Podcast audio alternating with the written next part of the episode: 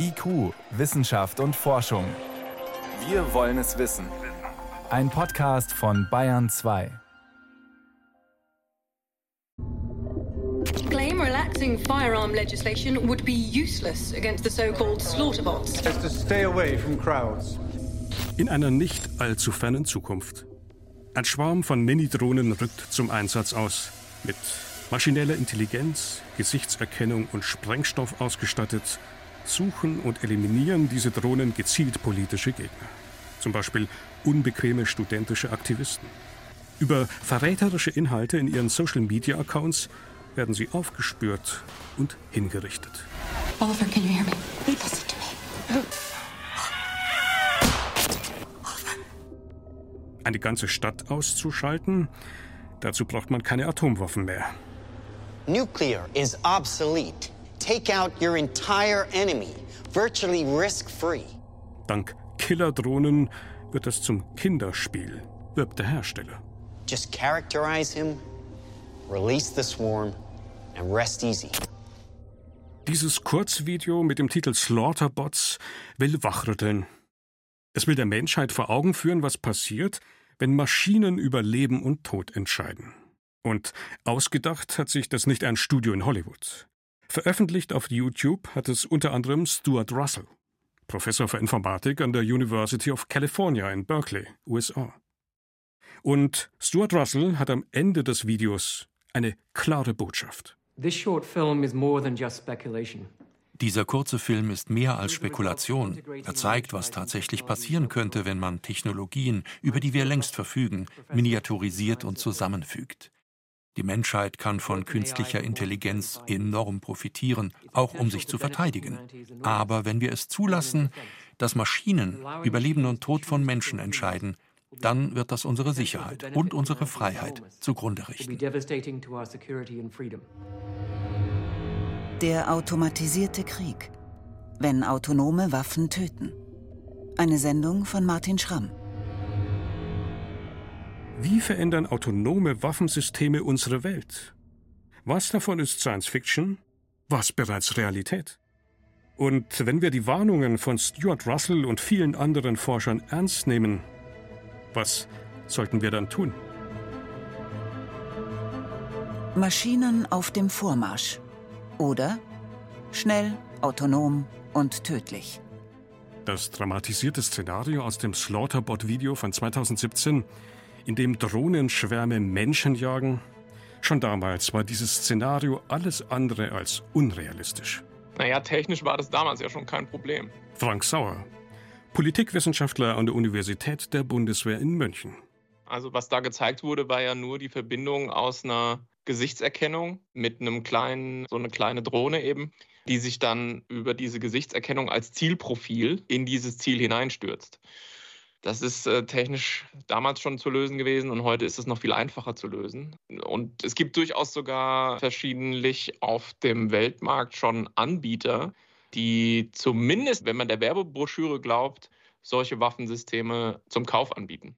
Was solche Systeme allerdings tatsächlich leisten, ist meist völlig intransparent. Schon länger zum Einsatz kommen bereits sogenannte Kamikaze-Drohnen.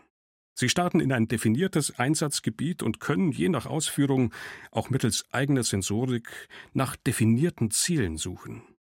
Zum Beispiel einer bestimmten Radarsignatur, nach feindlichen Geschützen, Kampfpanzern und so weiter. Entdecken Sie die entsprechende Signatur, stürzen Sie sich auf Ihr Ziel, um es zu vernichten, ohne davor noch einen Menschen um Erlaubnis fragen zu müssen. Doch wer genau gibt das Ziel vor? Wählt das Waffensystem selbst aus? Und wenn ja, anhand welcher Kriterien? Längst verschwimmen hier die Grenzen. 2020 soll eine Militärdrohne in der libyschen Hauptstadt Tripolis erstmals vollautonom einen Menschen angegriffen haben. So ein UN-Bericht. Eine Drohne vom Typ Kagu-2 des türkischen Herstellers STM soll eine Einheit auf dem Rückzug aus der Ferne attackiert haben. Ob es dabei aber tatsächlich Verletzte oder sogar Tote gab, ist nicht wirklich geklärt. Ende 2022 taucht bei YouTube ein Werbevideo des Herstellers Elbit Systems aus Israel auf. Er wirbt darin für ein System namens Lanius. Drei kleine Drohnen, ausgesetzt von einer Art Mutterdrohne, durchsuchen autonom ein Gebäude, um Soldaten speziell bei urbanen Konflikten zu unterstützen. Der aufwendig inszenierte Zwei-Minuten-Clip soll potenzielle Kunden offensichtlich nicht nur informieren, sondern auch beeindrucken. Elbit Systems presents Lanius Search and Attack in One. New innovative autonomous lethal solution based on racing drones. The Lanius conducts GPS navigation, flight, scanning, mapping enemy detection and lethality in a complex urban environment. Die Drohnen sind angeblich in der Lage, ein Gebiet autonom zu kartieren geschlossene oder geöffnete Türen und Fenster zu erkennen, in Gebäude einzudringen und sie ohne Steuerbefehle eines Piloten zu durchfliegen.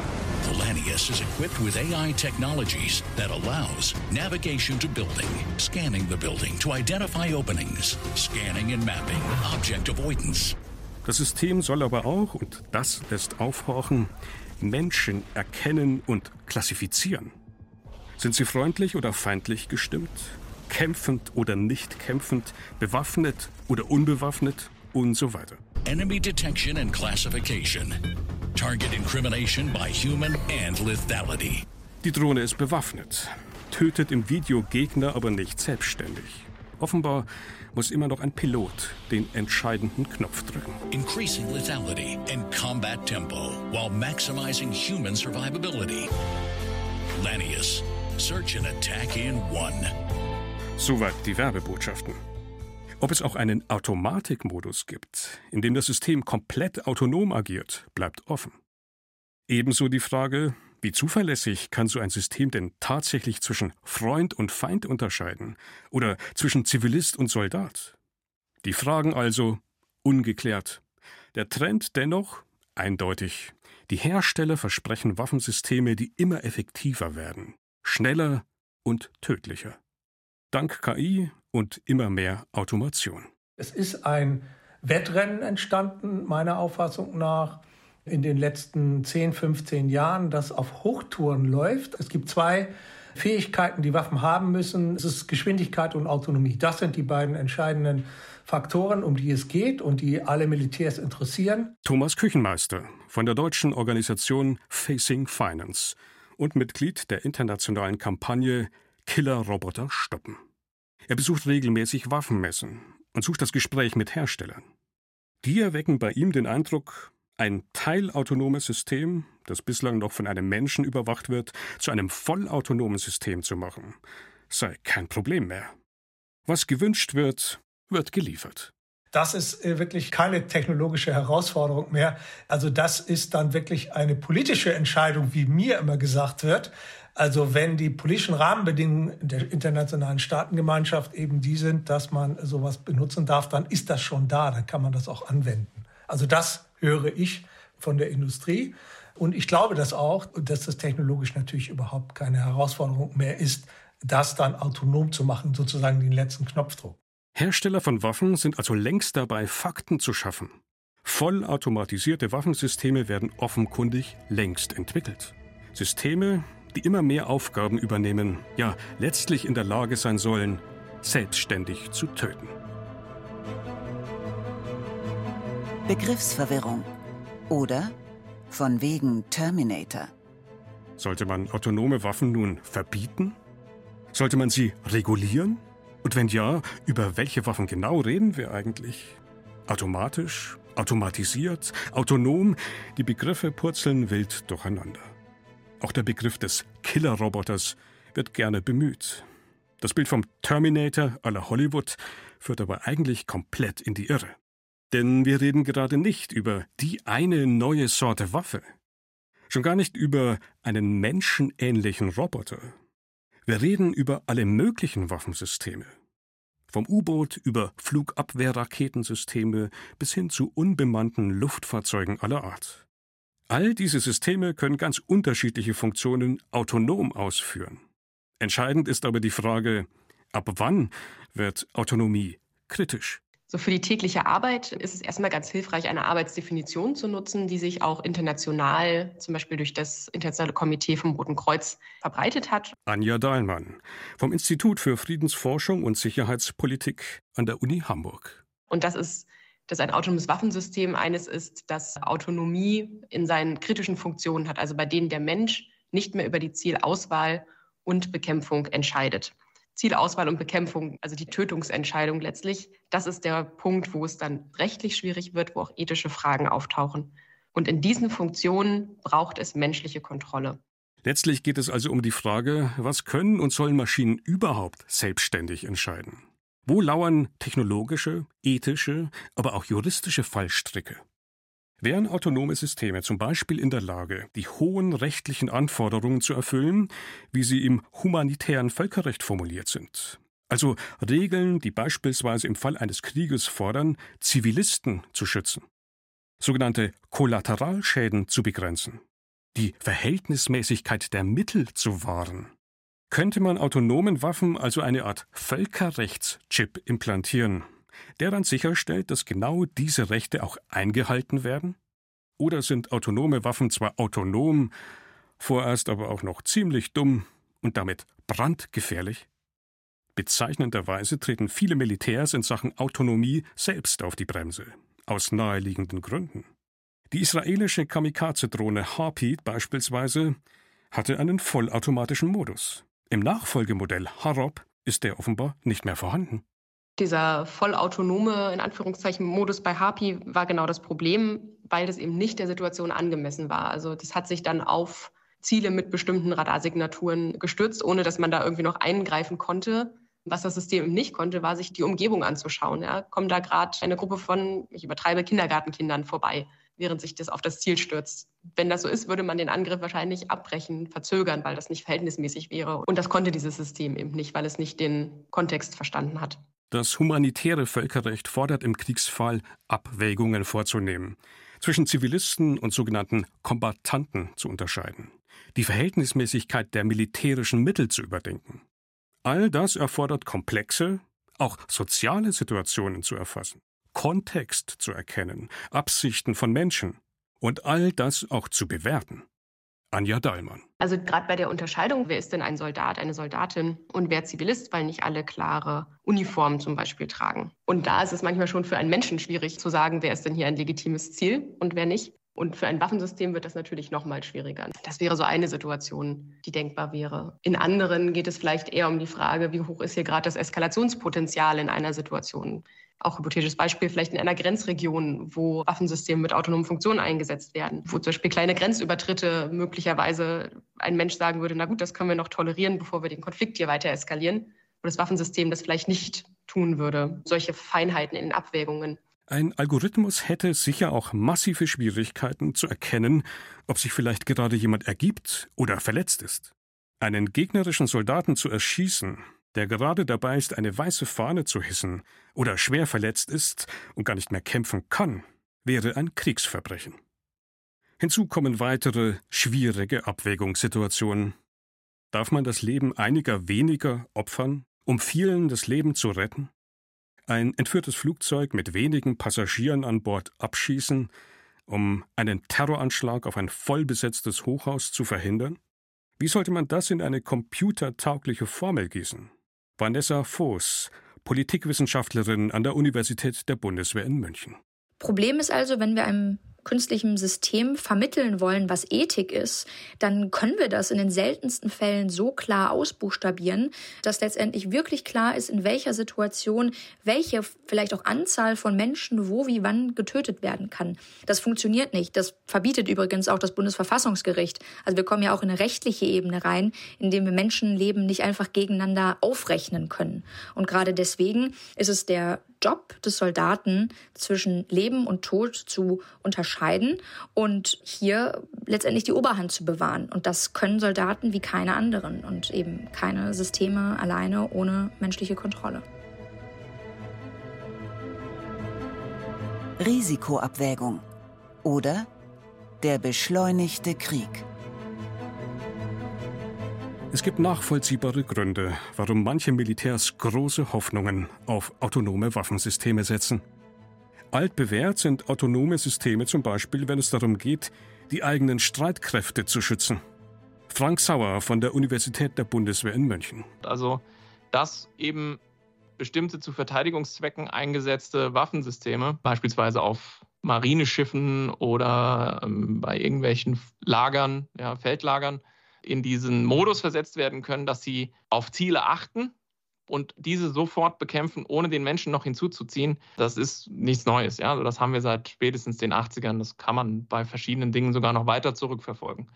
Ja, also damit verhindert man eben zum Beispiel, dass diese Rakete, die da angeflogen kommt, oder diese Mörsergranate eben in dem Feldlager einschlägt oder dass diese Rakete die Fregatte trifft. Doch auch solche Systeme stecken voller Tücken.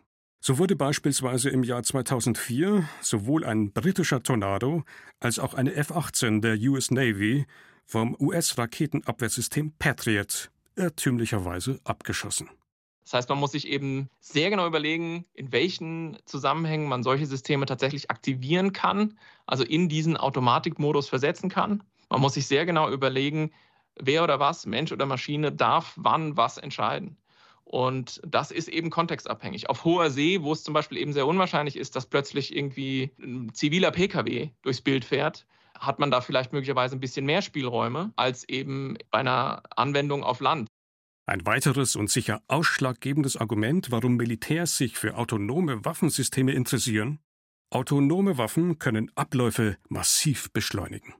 Natürlich will jede Partei in einem Konflikt möglichst schnell diesen Entscheidungszyklus schließen, der eben über Suchen, Finden, Verfolgen, Auswählen und Bekämpfen von Zielen sozusagen sich immer wieder erstreckt. Weil ist klar, wenn der andere noch sucht oder möglicherweise Ziele gefunden hat, aber die gerade erst am Verfolgen ist, meine Waffensysteme aber schon längst am Ende dieses Entscheidungszyklus sind und die kritischen Funktionen ausführen, nämlich schon längst Ziele ausgewählt und bekämpft haben, ja, dann wird man eben stets jedes Gefecht für sich entscheiden und damit ja, hoffentlich den Krieg gewinnen. Entsprechend hoch ist der Anreiz, Aufgaben an die Maschine zu delegieren. Denn Maschinen sind schnell, Menschen oft langsam und zögerlich. Aber dieses Risiko in Summe ist eben, dass möglicherweise die Maschinen, wenn sie einen Fehler machen, dann eben diesen Fehler massenhaft auch blitzschnell machen. Ja, Menschen machen natürlich Fehler, aber die Menschen machen diesen Fehler vergleichsweise langsam und es machen auch nicht immer gleich alle Menschen denselben Fehler. Bei Maschinen ist es eben anders, die machen im Zweifel alle gleichzeitig in Lichtgeschwindigkeit den gleichen Fehler. Und da sind dann eben solche Dinge denkbar wie ja, Kriege aus Versehen, die eben durch irgendeinen Sensor-Input, der falsch interpretiert wurde oder so, plötzlich losgehen. Also im Grunde, dass zwei automatisierte Systeme anfangen, aufeinander zu schießen. Mit ungewissem Ausgang. Wenn autonome Systeme gegeneinander antreten, könnte das im schlimmsten Fall auch so etwas wie einen Flash-War entfachen. Die Abläufe auf dem Gefechtsfeld könnten sich derart beschleunigen, dass kein Mensch mehr sie vorhersehen, geschweige denn noch beeinflussen könnte. Mit anderen Worten, es droht der totale Kontrollverlust. Und darauf dürfte keine Regierung dieser Welt erpicht sein. Washington genauso wenig wie Moskau oder Peking. Regulierungsbedarf. Oder wo bleibt der Mensch? Die Würde des Menschen ist unantastbar. Sie zu achten und zu schützen ist Verpflichtung aller staatlichen Gewalt. So steht es in unserem Grundgesetz. Damit definitiv nicht vereinbar wäre, Entscheidungen über Leben und Tod auf dem Schlachtfeld an Maschinen zu delegieren, sie gleichsam auszulagern. Menschen würden zu Objekten gemacht, auf Datenpunkte reduziert. Aus dem gleichen Grund verbieten sich auch Systeme, die explizit Menschen, also einzelne Personen oder Personengruppen, autonom ins Visier nehmen. Frank Sauer. Also die rote Linie ist sehr klar. Also das hat auch das Internationale Komitee vom Roten Kreuz äh, schon vor einigen Jahren sehr klar zur Diskussion gestellt und ich schließe mich dem auch an, dass man eben auf keinen Fall Waffensysteme entwickeln sollte, die einzelne Personen als Zielprofil haben, beispielsweise über eine Gesichtserkennung. Oder einzelne Gruppen von Menschen, indem man sagt, alle Menschen mit einer bestimmten Hautfarbe oder mit einem bestimmten Gang oder über einer bestimmten Körpergröße oder ähnliches. Bleibt die Frage, was, wenn etwas schief geht? Wenn ein autonomes Waffensystem ein Kriegsverbrechen begehen würde, Zivilisten getötet oder verletzt würden, Wer trägt dann die Verantwortung? Liegt sie beim Hersteller? Bei dem Land, dessen Streitkräfte die Maschine in Betrieb nehmen? Bei der Person, die die Waffe aktiviert hat? Oder tut sich hier in der Praxis eine große Verantwortungslücke auf? Vanessa Voß. Rechtlich gesehen ist Verantwortung immer eine Sache, die dem Menschen zuzuordnen ist. Es ist also nicht möglich, Verantwortung auf eine Maschine zu übertragen und zu sagen, Moment mal, dieses Kriegsverbrechen, was hier begangen wurde, das ist letztendlich nicht auf den menschlichen Operator zurückzuführen, sondern auf einen Softwarefehler. Das funktioniert nicht. Und in dem Sinne haben Staaten schon jetzt die Verantwortung, dafür zu sorgen, dass diese Rückführung möglich ist und Verantwortlichkeit gegeben ist. Dementsprechend ergibt sich hier erneut aus dem rechtlichen Rahmen dieses Imperativ zur menschlichen Kontrolle. Und sollte das nicht der Fall sein, dann haben wir hier massive Probleme, aber letztendlich auf der Seite derjenigen, die solche Technologien nutzen und ähm, diese Verantwortung nicht mehr herstellen können. Der Mensch muss also die Verantwortung behalten. Und das heißt, er muss die Kontrolle behalten. Doch wie kann und soll diese Kontrolle konkret aussehen, wenn autonome Waffen zum Einsatz kommen? Wie stellt man sicher, dass ein übermüdeter Soldat, wenn er plötzlich auf einem Bildschirm mit einem roten Signal konfrontiert wird, in diesem Schreckmoment trotzdem noch eine wohlüberlegte, abgewogene Entscheidung trifft und nicht einfach unter Zeitdruck panikartig auf den Knopf drückt oder einfach nur gewohnheitsmäßig das bestätigt, was die Maschine vorgibt, weil er deren Entscheidungen gar nicht mehr durchschauen kann. Was, wenn am Ende Kontrolle also nur simuliert wird? Also zunächst ist wichtig, dass der Mensch nicht nur als Knopfdrücker fungiert, also dass quasi alles schon vorher entschieden wird und äh, nur noch ein roter Knopf zur Verfügung steht, auf den der Operator klicken müsste. Denn das wird letztendlich auch dazu führen, dass es nur noch eine Scheinkontrolle ist. Was viel wichtiger ist, dass der Operator versteht, wie eine Entscheidung getroffen wurde. Das muss jetzt nicht letztendlich angezeigt werden, aber was auf jeden Fall angezeigt werden muss, ist die Wahrscheinlichkeit, mit der ein Ziel als solches für tatsächlich ein feindliches gehalten wird. Und hier brauchen wir hohe Wahrscheinlichkeiten. Also ich rede hier von über, über 90 Prozent, dass wir mit 90-prozentiger Wahrscheinlichkeit sagen können, dass es sich hier um einen beispielsweise feindlichen Kampfpanzer handelt. Und diese Wahrscheinlichkeiten sind extrem wichtig. Es geht dabei also auch um sehr konkrete Designfragen. Wie ist die Schnittstelle zwischen Maschine und Mensch gestaltet? Welche Informationen werden wie aufbereitet und wo und wie präsentiert? Wie konkret kann der Mensch eingreifen? Anja Dahlmann. Was kann ich da auswählen? Wie viel Zeit hat der menschliche Nutzer, Bediener eigentlich, um bestimmte Entscheidungen zu treffen? Also wird da nur angezeigt, Sie haben zwei Sekunden Vetorecht und wenn die abgelaufen sind, Pech gehabt? Oder muss man das äh, konkret freigeben, ja, den Waffeneinsatz zum Beispiel? Muss ich selber aktiv auf den Knopf drücken? Wirksame Kontrolle setzt also Training und Verständnis voraus. Der Soldat muss wissen, unter welchen Umständen er der Maschine vertrauen kann. Was sind die Stärken und was die Schwachpunkte der Maschine? Was seine eigenen? Und wie kann man beides zusammenbringen, um menschliche Entscheidungen zu verbessern? Komplexe, unausgereifte Technik gepaart mit jeder Menge ethischem und juristischem Konfliktpotenzial. All das spricht dafür, beim Thema autonome Waffensysteme hellwach und besorgt zu bleiben. Dass man sich international, also auf Staatenebene, dazu durchringen wird, autonom agierende Waffensysteme zu regulieren, in bestimmten Formen auch zu verbieten. Momentan sieht es nicht danach aus. Unter anderem in Genf bei den Vereinten Nationen führt man zwar regelmäßig Gespräche, Bislang aber ohne konkretes Ergebnis.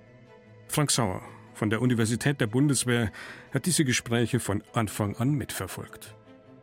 Naja, die Gespräche bei den Vereinten Nationen in Genf, bei dem dafür ähm, zuständigen Gremium, waren schon vor der Invasion jetzt Russlands in der Ukraine ähm, im Februar 2022 ziemlich festgefahren. Und hm, jetzt ist natürlich endgültig äh, Eiszeit in solchen Foren. Das betrifft nicht nur dieses. Und deswegen kann man ja davon ausgehen, dass aus der UN, zumindest diesem Gremium, aber ich glaube auch anderen Gremien, da keinerlei ja, Substanz kommen wird mit Blick auf die Frage, ja gut, wie gehen wir denn mit dieser Technologie um? Was sind denn die Leitplanken, die für möglichst alle gelten sollen, die wir uns da setzen wollen? Also da habe ich inzwischen weitestgehend die Hoffnung aufgegeben. Sie hörten IQ, Wissenschaft und Forschung.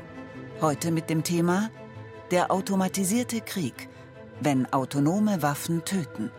Eine Sendung von Martin Schramm.